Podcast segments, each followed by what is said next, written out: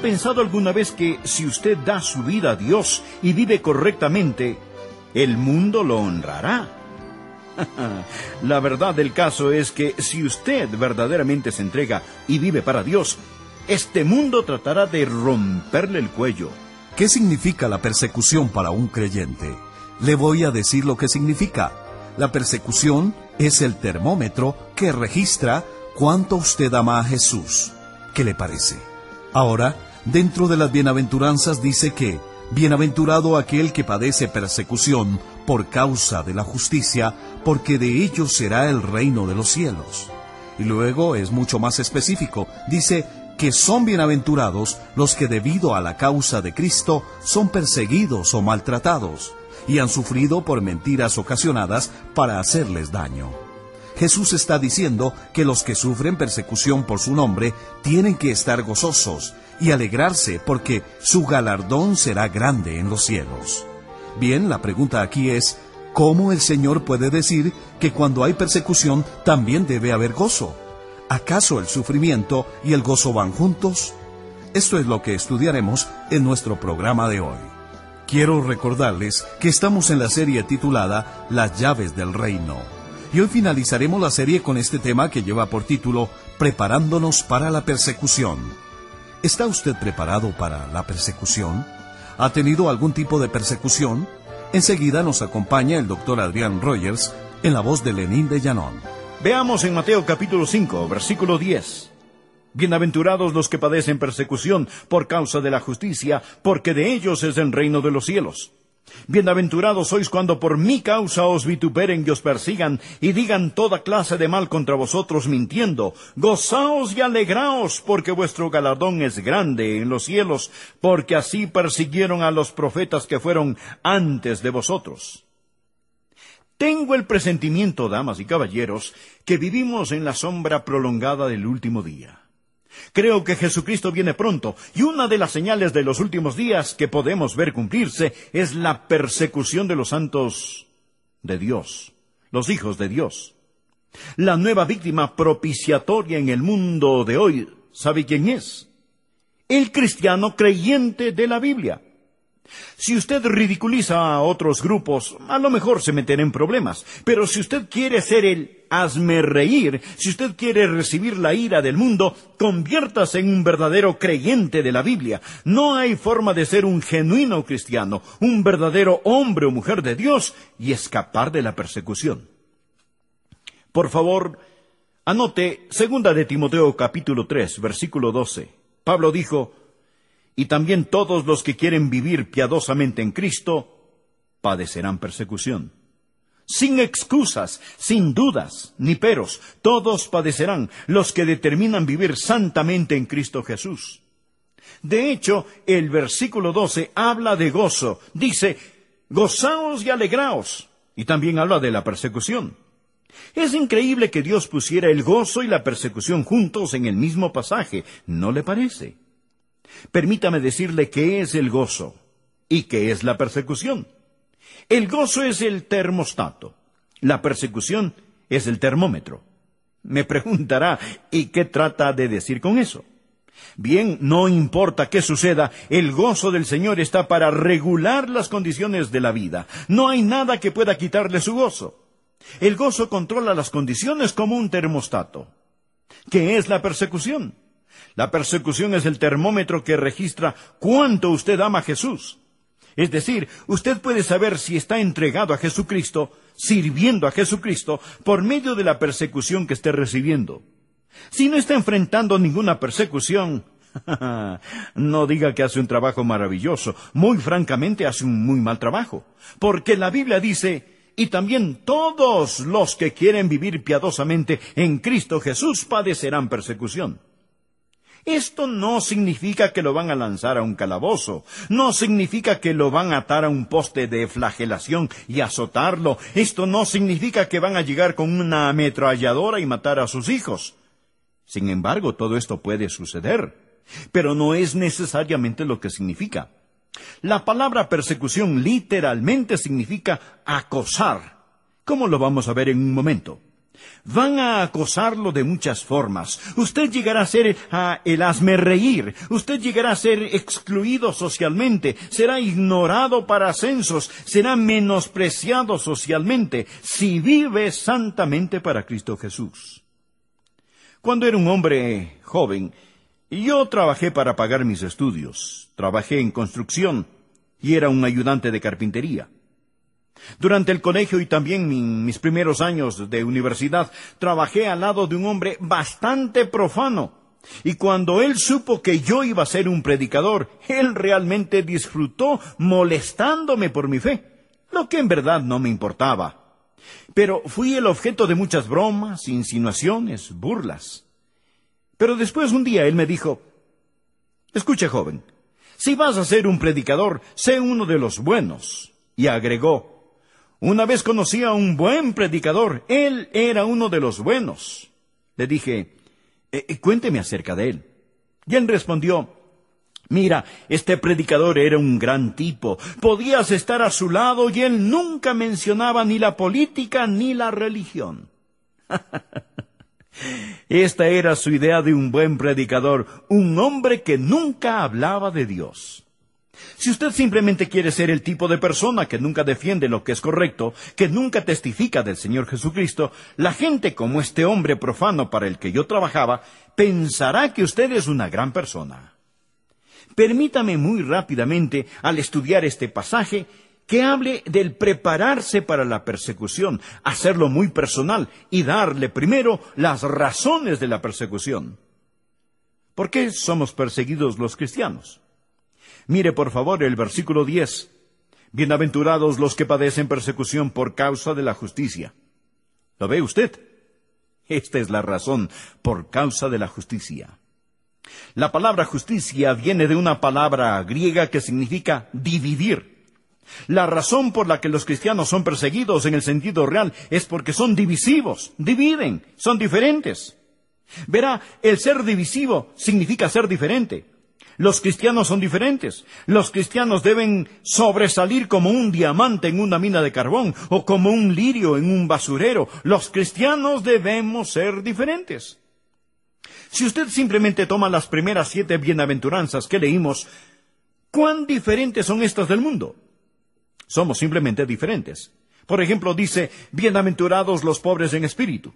Bien, el mundo no enseña que debe ser pobre en espíritu. La humildad es el hazme reír de hoy en día. Hoy se nos enseña, sé el número uno, confía en ti mismo. Las bienaventuranzas dicen, bienaventurados los que lloran. ¿Quién en el país quiere llorar? El país se va riéndose hacia el infierno.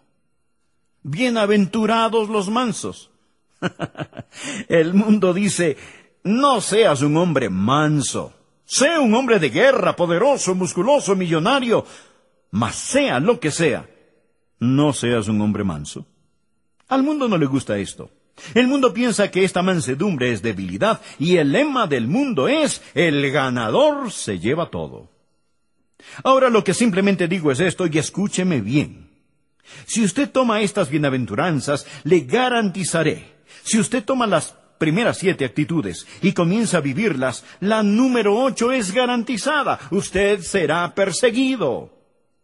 Si usted no está viviendo las primeras siete, no va a alcanzar la número ocho. Pero si usted toma las primeras siete bienaventuranzas y comienza a ponerlas en práctica, a vivirlas, trasladándolas de su cuaderno de notas a su vida real, la octava está garantizada. ¿Por qué? Porque los hijos de Dios son los hijos de luz, y ellos son los hijos de las tinieblas. Estamos vivos en el Espíritu. Ellos están muertos en sus ofensas, en el pecado. Vivimos por la fe. Ellos andan por la vista. Los comprendemos, mas ellos no nos comprenden. Jesús, después de hablar sobre la persecución, dijo, Vosotros sois la sal de la tierra, sois la luz del mundo. La sal irrita cuando se vierte sobre una herida y la luz revela. Lo que estoy diciendo es que el Evangelio de Jesucristo irrita las heridas podridas de este mundo y el Evangelio de Jesucristo revela, saca a la luz las cosas de las tinieblas de este mundo. Es por eso que ellos dicen, quiten esa sal y apaguen esa luz. La primera razón por la que somos perseguidos, número uno, mi amigo, es debido a lo que somos, esto es, a la vida que vivimos. Leamos de nuevo el versículo 10. Bienaventurados los que padecen persecución por causa de la justicia. Es la primera razón. Mire por favor el versículo 11. Bienaventurados sois cuando por mi causa os vituperen y os persigan y digan toda clase de mal contra vosotros, mintiendo. Esta es la segunda razón. La vida que vivimos, el Señor que amamos. Esto traerá persecución, la vida que vivimos, por causa de la justicia. Por el Señor que amamos, Jesús dice, por mi causa. Permítame decirle que el mundo odia a Jesucristo. Mm, a lo mejor algunos de ustedes dicen, oh, no, no, no, no, el mundo no odia a Jesucristo. Mi amigo, el mundo odia a Jesucristo. Bueno, cuando digo esto, Mucha gente no comprende por qué lo digo. Déjeme decirle esto. El mundo no odia al niño Jesús. Cuando llega la Navidad, todos aman a un niñito en un pesebre. El mundo no odia al niño Jesús. Alguna gente tal vez, pero por lo general la muchedumbre caprichosa baila alrededor del pesebre y los comerciantes ganan millones. A ellos no les molesta el niño Jesús. Voy a decirle algo más. El mundo no odia al Jesús que sanó a los enfermos y alimentó a las multitudes. El mundo no odia a ese Jesús, no lo odia. Esto no es el por qué el mundo odia a Jesús. Y si eso es todo lo que usted sabe del Señor Jesucristo, entonces tal vez pensará que el mundo realmente no odia al Señor Jesús. ¿Sabe usted por qué el mundo odia a Jesús? porque Jesús apareció para deshacer las obras del diablo. Y esta es la razón por qué el mundo odia a Jesús. Jesús ha venido para destruir las obras del diablo. ¿Cuáles son estas? Licor, aborto, pornografía, droga, orgullo, racismo, avaricia. Y Jesucristo está en contra de todo esto y el mundo está a favor. Cuando usted está a favor del Cristo de la Biblia, cuando usted defiende al Cristo de la Biblia, y no estoy hablando del niño Jesús, no estoy hablando del humilde Jesús de las costas de Galilea, estoy hablando del Salvador.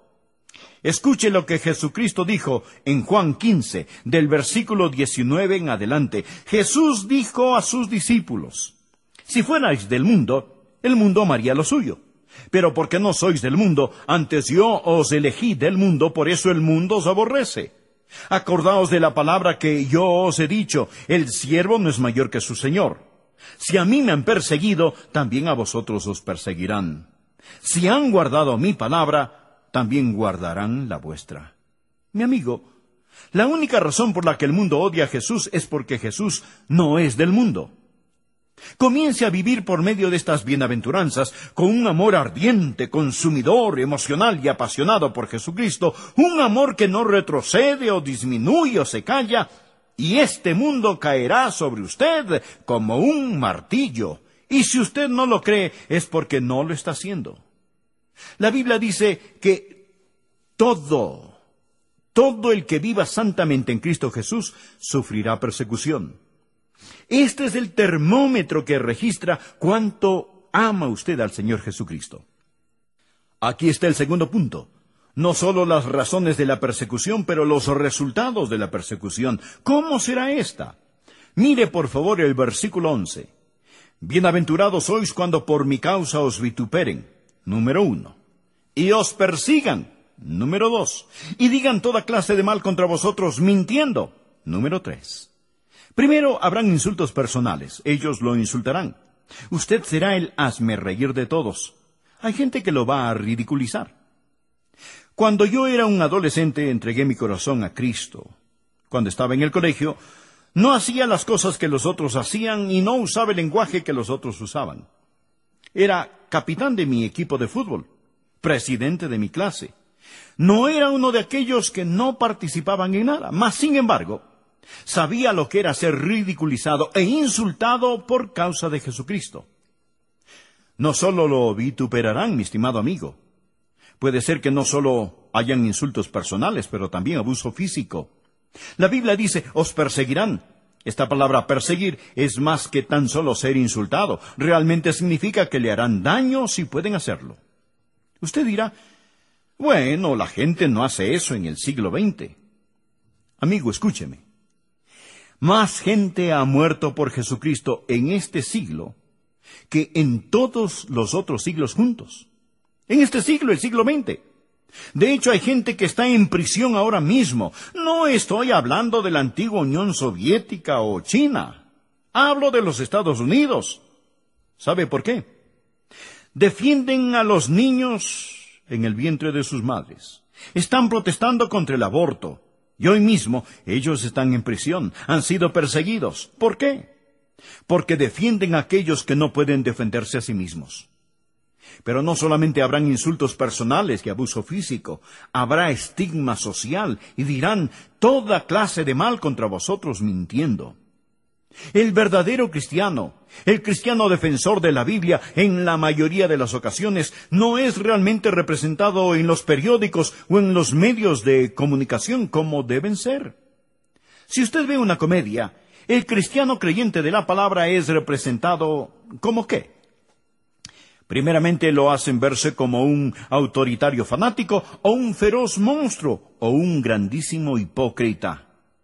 El chivo expiatorio de la sociedad de hoy es el creyente en la Biblia. Él puede ser la especie más odiada sobre la tierra. El ataque viene de los medios liberales y radicales, de los liberales civiles y de la industria de la pornografía. Los principales filmadores y productores de televisión son públicamente, lo repito, son públicamente anticristianos. Estamos viendo los resultados negativos. El punto número tres. Le he hablado de las razones y de los resultados de la persecución. Por mi causa ellos te insultarán, te perseguirán y dirán toda clase de maldad en tu contra mintiendo, dijo el Señor Jesús. Número tres. ¿Cuál es su respuesta? ¿Cómo responderá usted? Bien, número uno, usted necesita responder como un rey. Mírelo, por favor. Él dice en este versículo 10, Bienaventurados los que padecen persecución por causa de la justicia, los que padecen persecución por causa de la justicia, porque de ellos es qué cosa? El reino de los cielos. Simplemente subráyelo. Lo primero que usted debe hacer es reinar como un rey. Cuando usted es perseguido, nunca se baje al nivel de los otros. Usted es parte de un reino y usted necesita vivir como tal. Usted necesita caminar y hablar como tal. Nunca baje al nivel de ellos. Recuerde, suyo es el reino. Usted es uno de los hijos del rey y aprenda a vivir y a actuar como tal. Hay tres niveles de vida. Primero existe lo que llamo el nivel infernal.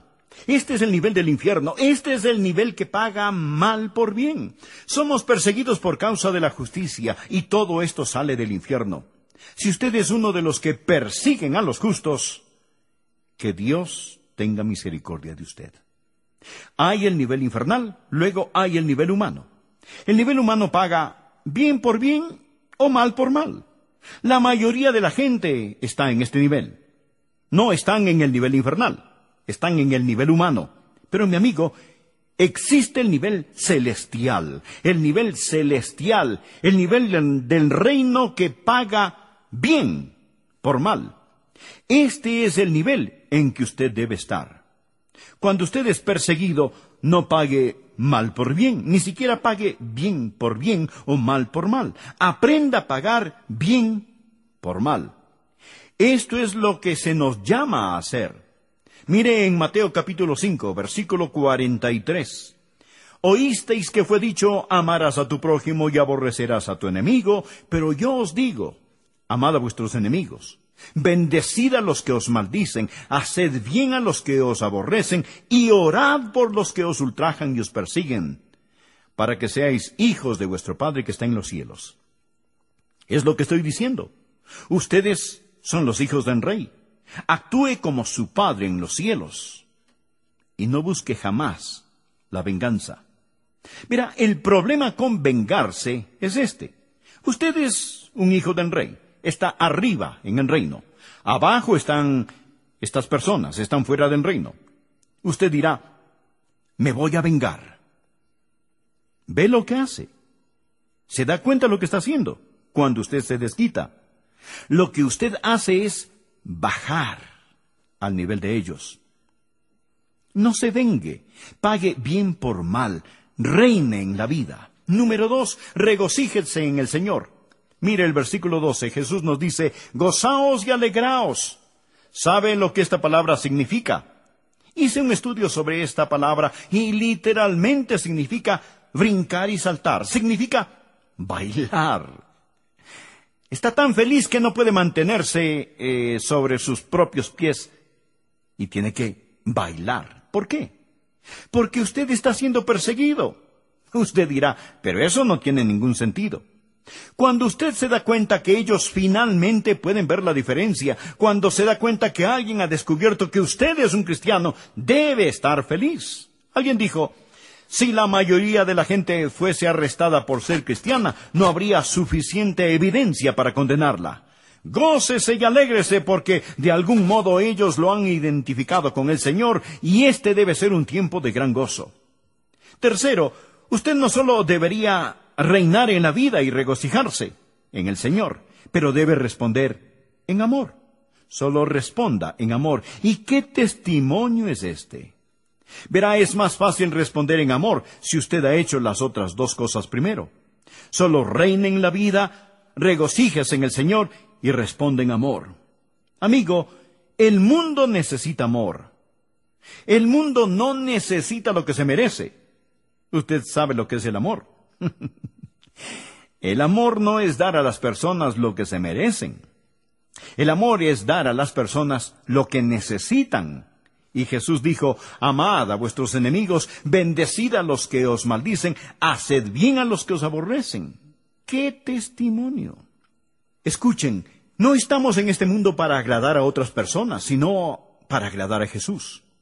Me contaron que un violinista tocó en un concierto y al terminar de tocar, el público se puso de pie aplaudiéndole. Pero el violinista escondió su cara entre sus manos y lloró. Le dijeron, No llores, Mira, la gente les encantó el concierto, pero él siguió llorando. Le dijeron, mira, todos están de pie aplaudiéndote. Y él contestó, no todos están de pie. Ven ustedes a aquel hombre allá abajo. Él no está de pie. Le dijeron, pero mira, ese es solo una persona. Y el violinista explicó, sí, lo sé, pero es mi profesor. Y si él no está complacido, yo tampoco lo estoy. Gracias por escuchar hoy al doctor Adrián Rogers en la voz del pastor Lenín Dayanón. Esperamos que este mensaje haya sido de motivación para usted y que le haya ayudado a sentir el amor de Dios, el amor que vale de una manera especial el día de hoy. Soy Milton de los Santos, agradeciéndole su compañía. Esperamos nos acompañe en nuestro próximo programa, cuando el pastor Adrián Rogers nos ayude a descubrir más acerca del maravilloso amor de Dios, el cual es el amor que vale.